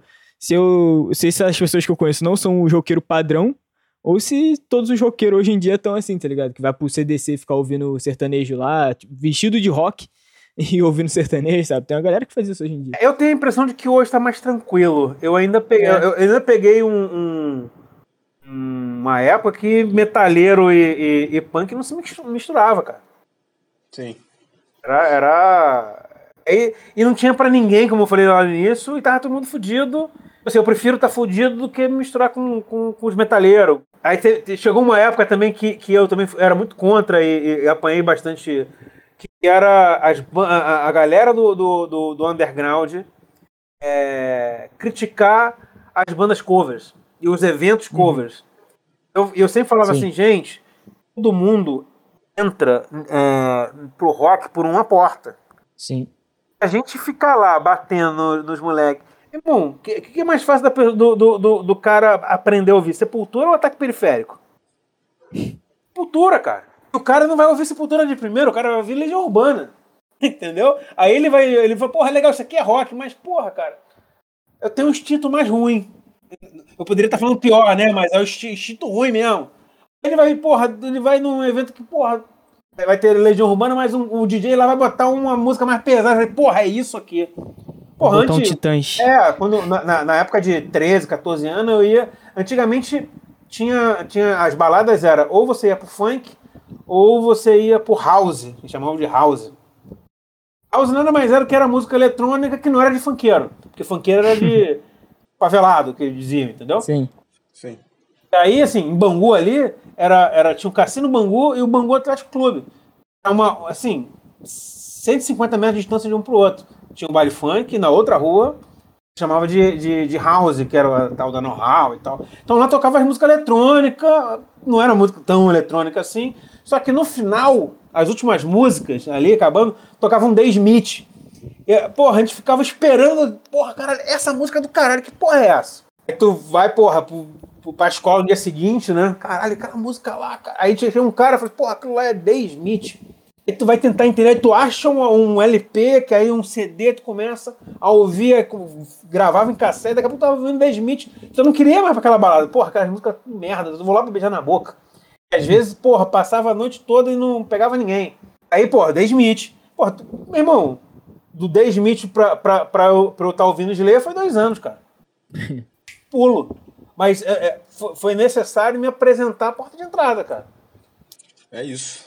Mente aberta, né? Entendeu? E aí, assim, você tá no. É, é, tem, um, tem um evento que os moleques querem lá ver uma banda que toca igual o Slipknot. Irmão, tem um, tem um sangue ruim lá, cara. Tem, pô. Porque ele, ele não vai ver o show do, do Slipknot, mas ele vai ver uma banda que é como tal. E aí, a gente, a gente fazia muita questão de tocar, no, principalmente Caxias, com o Tomahawk, que a gente falou assim, cara, vamos tocar, vai ser mil pessoas, cara. Tem uns 30 sangue ruim que vai ver a gente tocando, depois a gente vai descer, vai conversar com a galera, e eles vão perceber que, que cara, pô, tem uma banda que os caras tocam as músicas dele, não sei nada, mas, porra, agressivo pra caralho, dá o CD, daqui a pouco os caras estavam indo pro, pro nosso show. Sim. Daqui a pouco tava uma galera assim que... uma possibilidade de... É, eu sei cara. que eu, eu, sou, eu era muito essa pessoa, né? Eu era que chamava pro rolê e falava assim, yeah, mas vai ter nenhum cover, não? eu falava, não, mano, é banda autoral. Eu ficava, então não vou, não. Eu era, era um cara que ia pros covers mesmo. Eu sei que em algum momento isso foi uma porta de entrada para outras bandas. Vou dar um exemplo, eu gosto de dar esse exemplo. É, é, eles não falam muito disso, mas eu, eu vou falar e foda-se. Vocês conhecem o Plastic Fire? Sim. Sim. O Plastic Fire era uma banda cover do Dead Fish, cara. Uhum. Tocavam nesses eventos de cover. Sei lá, tem lá, pô, Slipknot, System of Down, Dead Fish. Uhum. Dead Fish era o Plastic Fire. Porque assim, os caras os cara conseguiram sair de lá, montar a banda e hoje, é, pra mim, é uma das maiores bandas de hardcore do, do Rio de Janeiro, cara. Concordo. Eu vou ter preconceito com os caras? Não, vem, brother. Vem pra cá, cara. Tá doido? É aquele negócio, tu, fala, tu falou em algum episódio que vocês queriam fazer. Vocês fizeram a banda cover de DFC e botava que era cover de Evanescence pra nego contratar vocês? Não, não, não. A gente, a, gente, a gente queria. Porque a gente não tem tempo, cara. Mas a gente queria tirar o disco. A gente até fez o, o React, saiu essa semana do, uhum. Igreja Quadrangular do Triângulo Redondo. Falei, cara, vamos, vamos, vamos tirar o disco do Igreja e vamos começar a tocar nesse evento de cover como BFC, cara. Falo lá com o Túlio, ó, Túlio, vou... E aí, tipo assim, porra, cover do, do, do Slayer, cover do UFC. É a gente tocando música do UFC, foda-se. Só de sacanagem, entendeu? Mas, porra, acho que a gente vai ter tempo pra isso? Não nenhum. E agora em 2020, vocês lançaram o último álbum de vocês, né? Que é o ciclo dos Tirantes Cariocas. Vocês saíram dessa fase do Flamengo aí, voltaram a fazer as letras mais convencionais, digamos assim. E vocês fizeram o lançamento durante a pandemia, né? Eu não, não sei se vocês estavam esperando que a pandemia fosse demorar tanto tempo, porque já estamos em 2022 e, porra, não rolou de, de conseguir fazer muito show, né, com o trabalho novo. Mas como é que foi para vocês esse lance aí? E vocês lançaram ele só no digital, correto? Não tem versão física ainda. Então, a gente, a gente não, não lançou a física ainda porque não, cara, acabou o dinheiro, cara. Mas não a gente já tava com a, é, a, a, a, capa que, que, que a gente lançou digital, vai, cara, vamos fazer uma capa aqui, foda-se, for Rafael, vamos fazer uma pegada meio zine mesmo, só para lançar virtual. Mas a gente tem uma capa é, feita por, inclusive pelo, pelo guitarrista do, do Revolta Civil, que ele é designer gráfico, do caralho, assim, pronto, para mandar pra gráfica e rodar. Mas, porra, muito caro, cara. Sempre foi caro, ficou mais caro e tá todo mundo sem dinheiro, né? Porra, pra, pra lançar é 3 mil reais. E ninguém compra mais CD, entendeu? É. Aí tá, caralho, brother. Aí tá meio que ficou nessa. Falei, ah, cara, tá na internet aí, quem ouviu, viu. Não ouviu, não ouviu e, e foi, entendeu? Mas assim, a gente, a gente não contava com a pandemia, a gente tava na pegada de, de, de vir forte, entendeu? Então ainda vai ter. O ciclo, o ciclo do álbum então deve durar bastante tempo ainda, né? Pra dar tempo de voltar a fazer show e tudo mais. A gente, a gente tá com algumas músicas, já tá começando a compor material novo, né? Porque, queira ou não, já tem dois anos, né? Sim. Mas. Disco que, que tá pra gente recente, assim, de, mesmo sendo a pandemia, a gente tocou pouco, né? Uhum. Eu disco que a gente, a gente, a gente tem o maior orgulho de ter feito, porque a gente sente um amadurecimento da banda, assim. E, e, e, meio que a gente fez, assim como do Flamengo, a gente fez tudo o que a gente queria fazer, assim. Seja, é, inclusive tem uma música do Flamengo lá. Tem uma música do Flamengo. Só que assim, é, ela eu já escrevi meio que, que eu falei, cara, quando o Flamengo, se o Flamengo for campeão da Libertadores, eu vou fazer uma música. É, essa é uma promessa que eu tenho. Toda vez que o Flamengo for campeão da Libertadores, eu vou fazer uma música para esse título. E nunca tá? mais foi campeão. Não, não, mas tipo assim, pô, mas a gente quase foi de novo. Mas eu fiz essa promessa antes do Flamengo ser campeão em 2019. Hum. Foi. Assim, eu tô com 50% de, de aproveitamento. De aproveitamento. É, em três anos, tá, tá bom, né? Ah, pô. Mas assim, é, aí a gente fez e eu, eu, eu, eu já escrevi ela com, com uma pegada mais. Vou botar artística. Porque se você é flamenguista e ouve, você, você e lê a letra, entende a letra, você entende a letra como, como flamenguista. Uhum. Se você não for flamenguista e, e, e olhar a letra é, é, pela perspectiva de superação, ela é uma letra de superação. Também, Também rola, né? Boa. Entendeu? É, boa estratégia. É, é, eu falei, ah, eu vou usar o Flamengo ali, que caralho. Uma pegada tipo assim, meu irmão, vamos dizer pra você que você não vai conseguir, cara. Se você lutar uhum. até o final, meu irmão, o jogo só acaba quando termina. E foi exatamente o que aconteceu, né? Uhum. Até 40 minutos do, do, do, do, segundo tempo, o Ericão tava te, possivelmente te mandando um WhatsApp te zoando. não, nem tava, nem tava, eu tava quietinho, assistindo quietinho. Entendeu? Então, então tem essa. E assim, tem, tem, tem algumas letras que, que, que falam de superação. É, tem um viés político um pouco mais cabeça.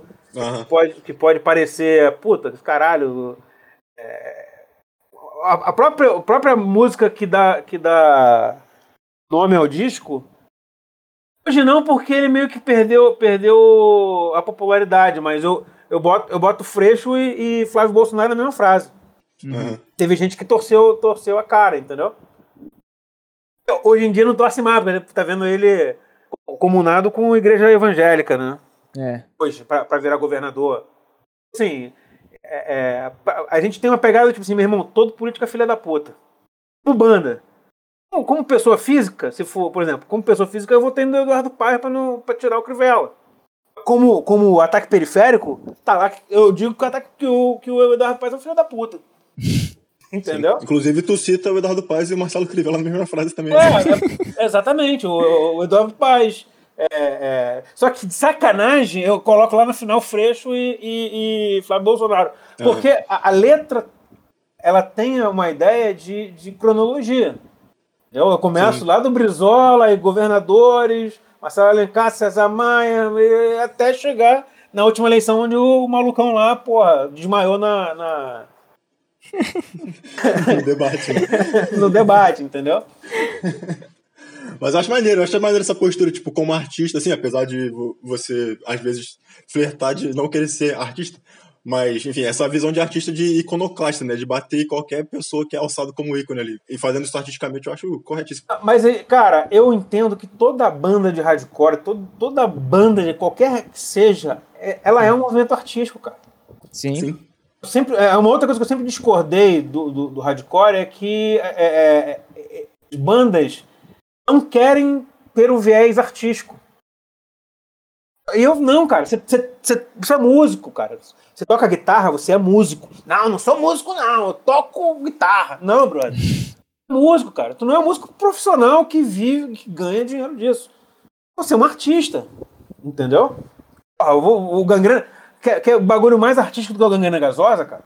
Pois é. Extremamente Aqui, performático. É, brother. E, e, eu acho que as bandas não tem que ter vergonha disso, sacou? Então Sim, a gente é, é, artista, cara. É, é, é, não é artista de, de ator da Globo. É artista de, cara, eu, eu vou tirar meu tempo aqui. É uma forma de me comunicar, é, fazer arte, cara. Fazer arte. Então, eu entendo que, que quando eu estou escrevendo, quando eu estou escrevendo, eu, eu, tenho a liberdade de mandar o Eduardo Paz tomar no cu.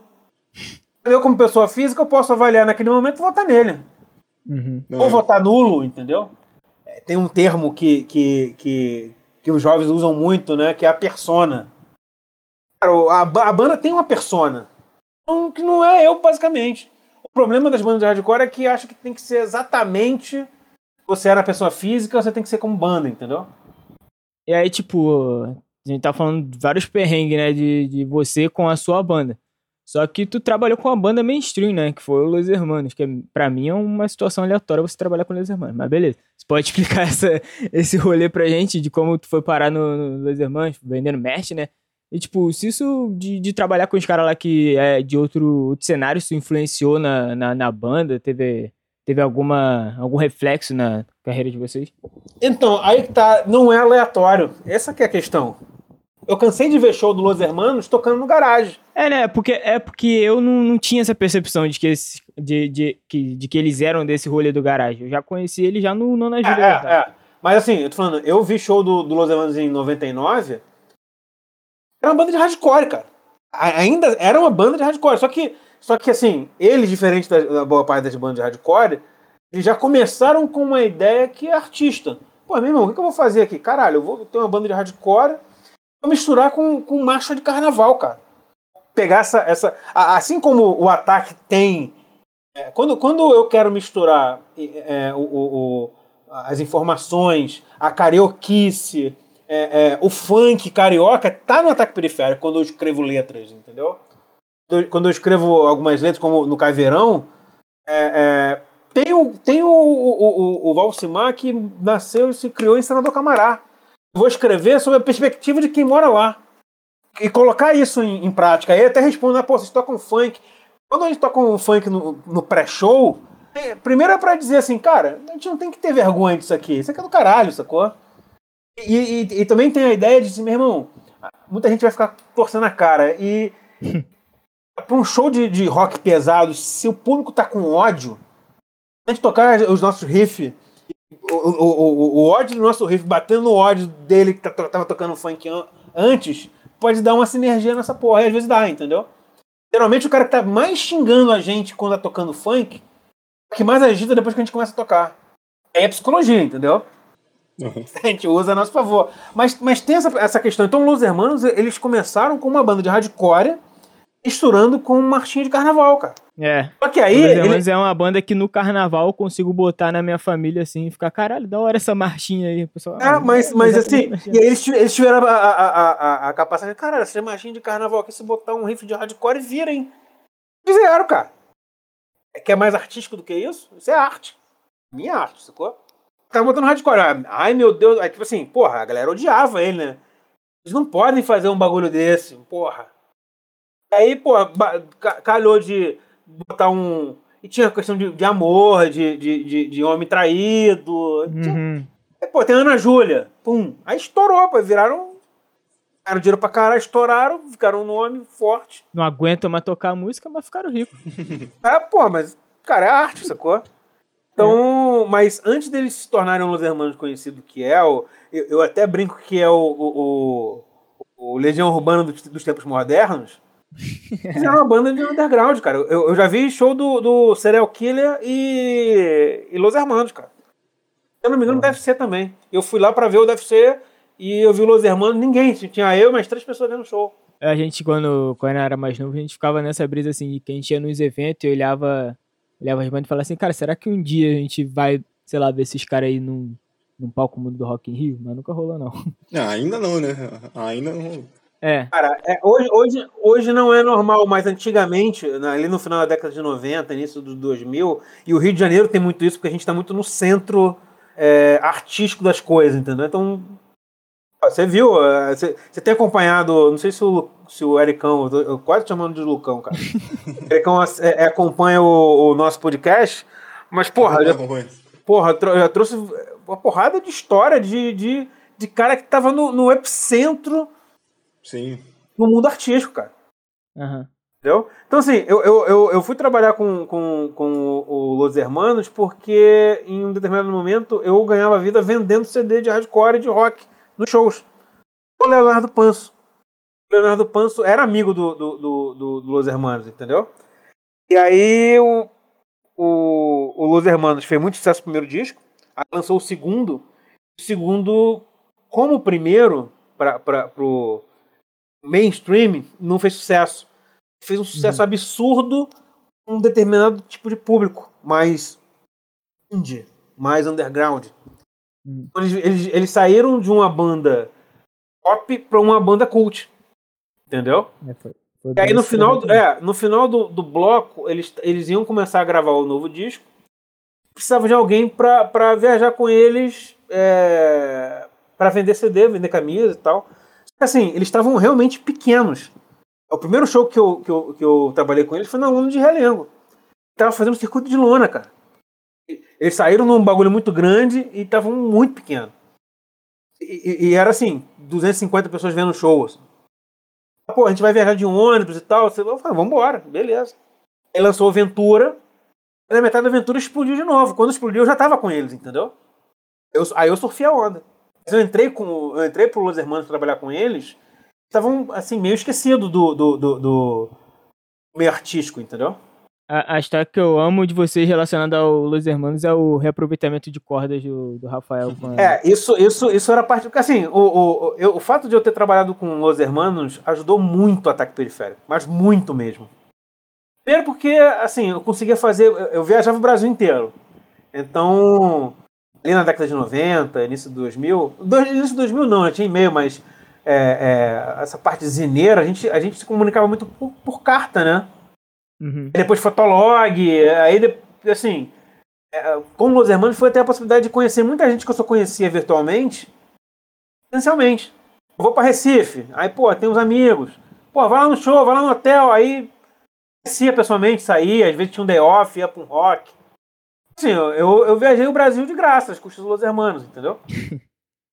Então, é, toda, toda oportunidade que eu tinha para divulgar a banda, porra, eu tava fazendo, entendeu? Então eu andava com. com viajava, ah, vai ter, sei lá, 10 shows do Los Hermanos. Eu sempre tava com pelo menos uma caixa de CD do ataque. Mas dava pra tu casar um showzinho também? Casar uma, um show do ataque junto com a. Não, não, não dava porque aí era trabalho. Não, tipo, não no mesmo evento, mas na mesma cidade e tal. Não, não, não. Na, na mesma viagem não, mas eu, eu marquei muitos shows porque eu me aproximei de pessoas era mais fácil pessoalmente, eles viravam, criavam uma amizade.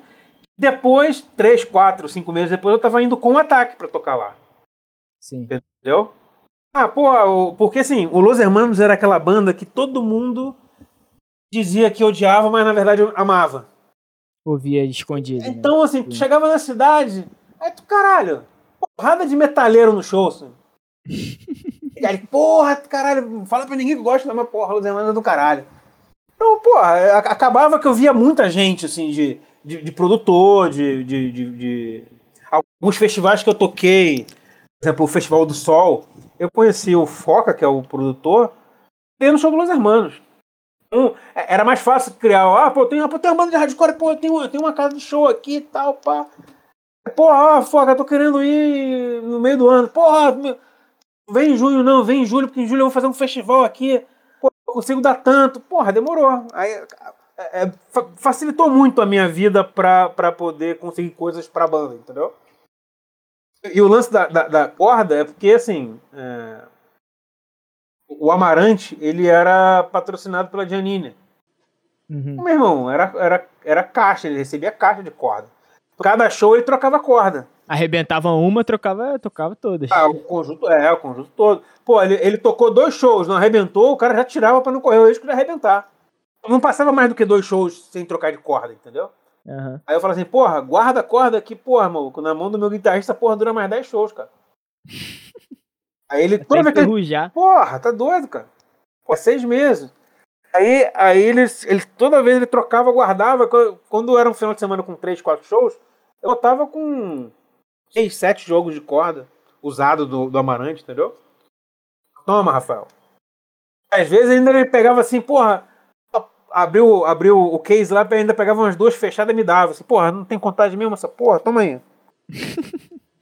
Porra, a gente, a gente foi pra Europa com o Rafael com 12 ou 13 pacotes de, de corda Janine fechado, cara. A gente até brincava, é patrocínio Rodrigo Amarante. Eu nunca soube. Ele é. nunca soube. Não, não, não precisava falar, entendeu? Ó. Pergunta se fez alguma diferença pra ele. Não, nenhuma, nenhuma. É. A gente fez uma diferença absurda, entendeu? Sim, sim, sim. Pois é, quanto dinheiro que vocês economizaram com essa porra? Porra. Os caras podiam fazer, tipo, um, um, negócio desse de reaproveitamento de. Porra, baqueta também, os malucos. A baqueta começa a descascar, o nego já descarta. Porra, dá aí pra rapaziada do, do underground, caralho. Jogar fora. É, seria um movimento interessantíssimo. Ah, o, o, de baixo era. O de, é, o de baixo não trocava tanto. Porque o, o, o Amarante era, o Amarante e o Marcelo que tinham patrocínio, então, uhum. porra, era, era fácil. Uhum. O Barba, ele quebrava as baquetas, então não dava pra aproveitar, não. Mas o, as cordas de Anine foi, foi maravilhoso. O Rafael, depois que eu saí do Los Hermanos, ainda ficou uns dois, três anos tocando com corda ganha isso, da época. É. Muita corda, cara, muita corda. Pô, assim, quando não era o dinheiro que dava pra, pra ir pra Europa de novo. Não, não tanto, mas. Mas, assim, facilitou, né? Mas acho que o fato de, de poder viajar, e aí, aí eu já sabia a turnê, muita gente já me mandava mensagem, porra, porra, o Mozini mesmo, o Mozini cansou de é, ter show, show no, no, no Los Hermanos em Vitória, ele já me avisava, ei, Val, vem pro, pra cá, consegue ingresso. Aí eu já consegui ingresso pra galera, né? Eu já, eu já fazia um. Eu consigo dois ingressos. Aí já fazia uma amizade mais. Eu ia fazer muito networking ali, né? É, é, lógico, lógico. É isso, deu pra encurtar o, a distância com, do ataque periférico com o resto do, do Brasil.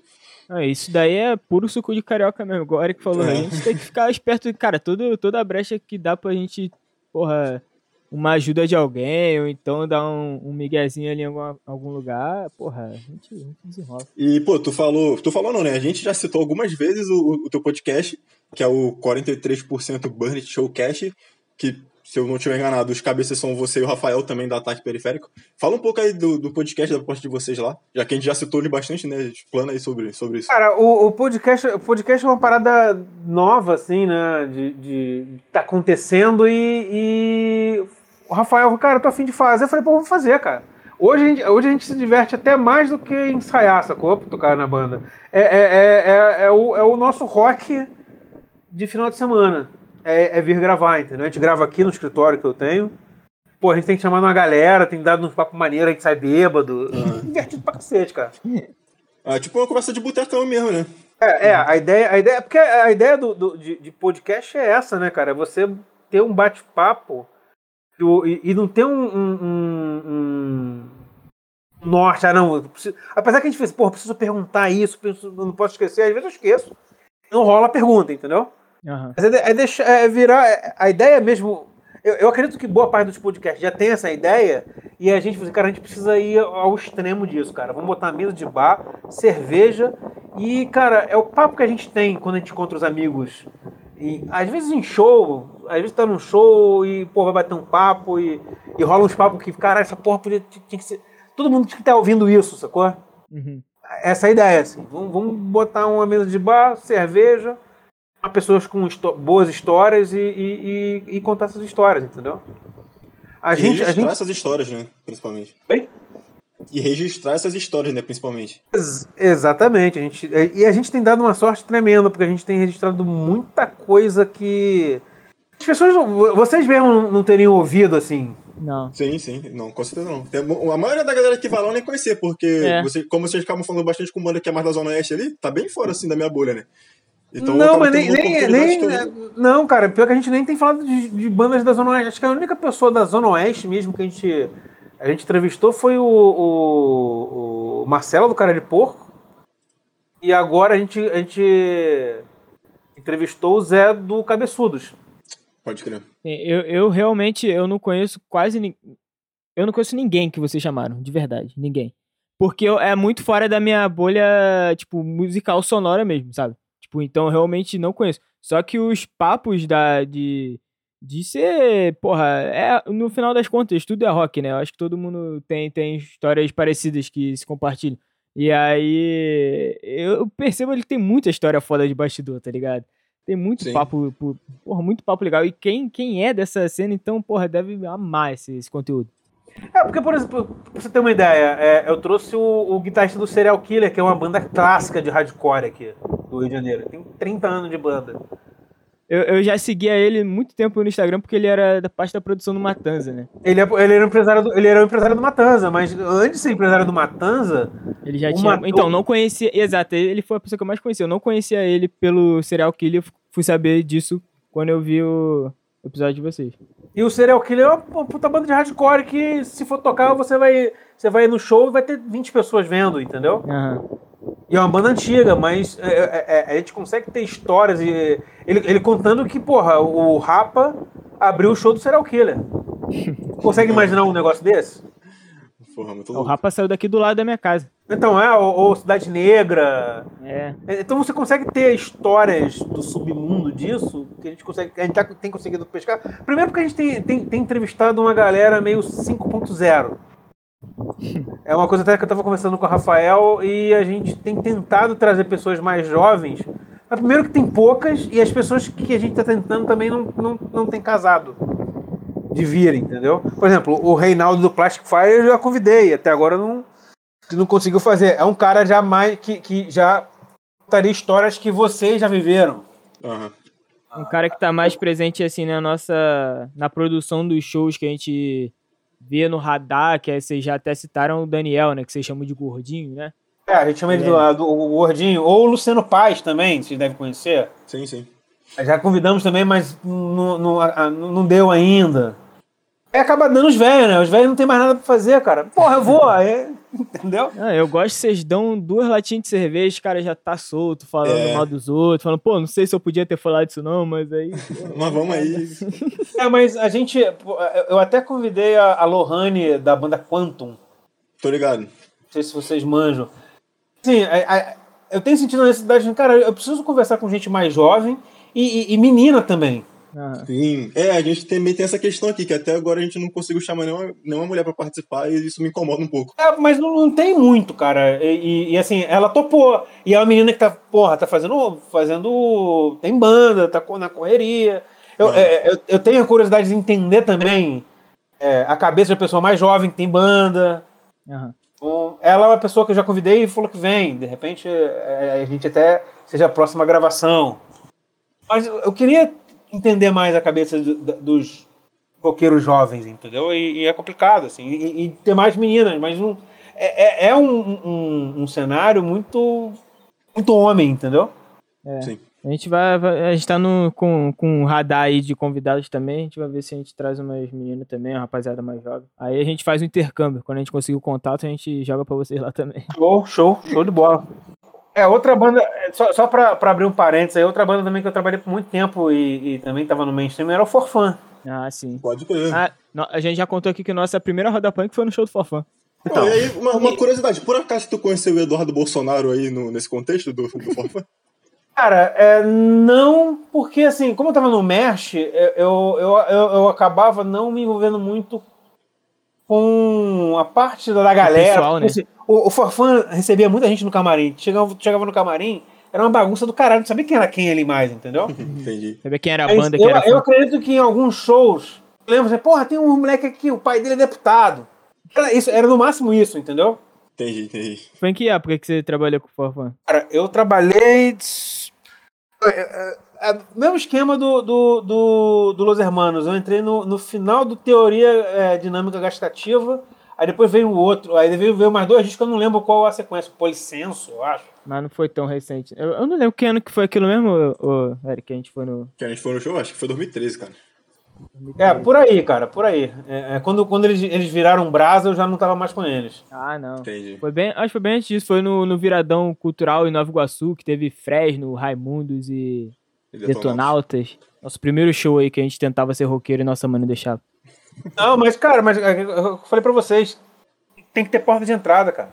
Isso, a gente fala gastando, mas nossa primeira roda punk foi no, no show do Forfã, e depois a gente tá aí. E foi maneiro, tá ligado? E, e, eu, sempre, eu sempre falei pra galera que os moleques eram mais hardcore do que muita banda de hardcore que, que pagava de hardcore, cara. É, é, mais sobre atitude do que sobre som, né? Às Sim. vezes. Não, mas até sonoramente também, quando eles, eles engranavam tipo, um papo um pá também, era, era competente. É, então é isso, a gente tá chegando aqui no final de mais um episódio. É, a gente pode trocar bastante ideia sobre cena carioca, sobre hardcore, bastante história aí de turnê, de bastidores e de Los Hermanos e de Forfã. E ainda bem o cara não, não teve o desprazer de conhecer Eduardo Bolsonaro naquela época. Passou ileso disso aí. Enfim, possivelmente, agradecer. A... Possivelmente ele tava fumando maconha. É. Aí não, não, pois é, não teve o tempo de trocar ideia, né? É bem possível. É, agradecer a participação do, do Valsemar mais uma vez, é, abrindo aqui a nossa temporada de convidados em 2022. O espaço é teu aí, fala o que tu quiser, passa as redes da, da banda, as tuas redes, se tu se quiser também, fica à vontade. É, falando de a rapaziada pode ouvir essa, as histórias que a gente falou por alto, tá lá no, no, no 43% Band Showcast e tem também teu, teu negócio aí pra pets, né? Divulga isso, suas marcas, você que é um homem de mil marcas também. É. Empresário. é, empresário, empresário do mundo de, de cachorro e gato. Cara, agradecer vocês aí pelo convite. Bater papo é sempre bom. Eu, eu tô sempre, eu tô muito mais no, hoje no, no lado de quem pergunta do que do lado de quem responde, né? Apesar de que às vezes o bate-papo a gente meio que corta o, e, e, e, o, convidado e acaba contando as nossas histórias. É, tá mais bêbado do que qualquer coisa, né? Mas agradecer pelo, pelo papo, né, cara? É, é bom a gente bater papo. Eu fico feliz de, de papo de velho aqui, mas você jovem está fazendo isso e, e, e trazendo é, pessoas legais para conversar, né? Agradecer aí o, o, o espaço, né? De conversar. É, quem quiser ver o, assistir o, meu podcast aí junto com o Rafael, que é o guitarrista da minha banda, 43% Burn Showcast é, no YouTube. Vocês conseguem pesquisar aí. Se botar 43%, vai achar um bocado de coisa, mas põe um podcast lá, escreve alguma coisa que acho que acha. A gente vai botar na, na descrição também. Ah, lindo. Então, então é, facilita para todo mundo. Cara, pa, é, e parabenizar vocês, cara, assim. É, parece, parece pouca coisa. É, às vezes a gente, lá também na 43, cara, às vezes é 100, 150 pessoas que estão assistindo ou ouvindo, mas eu sinto que vocês estão fazendo isso com prazer. Nesse podcast, assim como lá no setor, no setor norte. Uhum. Brother, tem, tem, as coisas têm que ser feitas com, com, com prazer, com amor, e, e, e dá para sentir que vocês fazem isso desse, desse jeito, entendeu? Assim, é, é, é, mais do que agradecer, é parabenizar e, e, que vocês continuem fazendo isso, entendeu? Porra, valeu. Porque, inclusive, esse tipo de, de conteúdo hoje é mais importante do que qualquer outra coisa, né? É, vocês são o zineiro da, da, da do, dos tempos modernos, cara. é, né? É tipo zine digital agora, né? Sim, sim, sim. Só que, só que, é, só que o mundo demanda da gente muito mais dinamismo, né? Então. Sim. Um, parabenizar vocês, mais do que agradecer, é parabenizar vocês aí pelo trampo que vocês estão fazendo, e é, é importante, e de muita qualidade também. Valeu. Tranquilo? Aí, assim, é, quem quiser comprar produto para cachorro aí, fare, farejando, farejando.com.br, eu acho que não, não é muito a linha aqui. Eu acho que o, o, o, mais a gente bater papo sobre rock, sobre Flamengo, sobre, sobre Rio de Janeiro. E agradecer por ter falado. Eu falo pra caralho e. É, pode pra, pra isso, pô. Pra isso, né?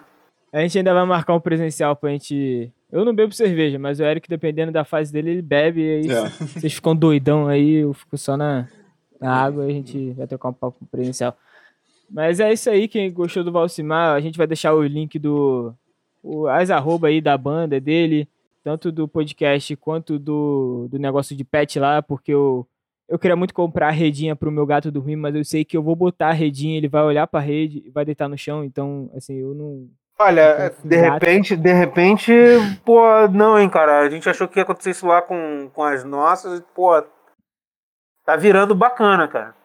É, vou pensar comprar uma coisa lá, porque minha mãe já tá ficando puto que o gato fica jogando, soltando pelo no, no, sofá, aí a gente tem que... É, se você tem um gato que solta pelo no sofá, compra um tapetinho pra ele, compra uma redinha pra ele deitar confortável. A gente vai deixar todos os links aí na descrição. Na descrição. Show de bola. Além dos links do Valcimar, tem os nossos links, né? Para as redes sociais. Nosso Instagram é arroba Pressão Sonora Oficial, se você não quiser ir lá ver o link, vai procurando no Instagram. Agradecer mais uma vez pro Valcimar, que ele é um maluco que lá no setor norte também, ele deu uma baita moral pra gente quando a gente estava completando um ano de podcast. É um cara que tá sempre, sempre de porta aberta para ajudar a gente. Assim como tá de porta aberta para ajudar todo mundo. Então, agradecer mais uma vez, Valcimar, tamo junto. Bola. Se você quiser voltar, Tá, tá a porta é, aberta aí também. Só convidar, se tiver outro podcast quiser convidar também, se quiser convidar para cá. Os podcasts que eu estiver lançando, ele pode contar contigo. Pode, pode, com, com certeza. Olha, eu vou te chamar para um podcast de maconheiro, quer? Cara, pode ser. Eu, eu, eu não fumo, mas entendo. Qual do cheiro? Porque é uma cidade governada por vagabundo.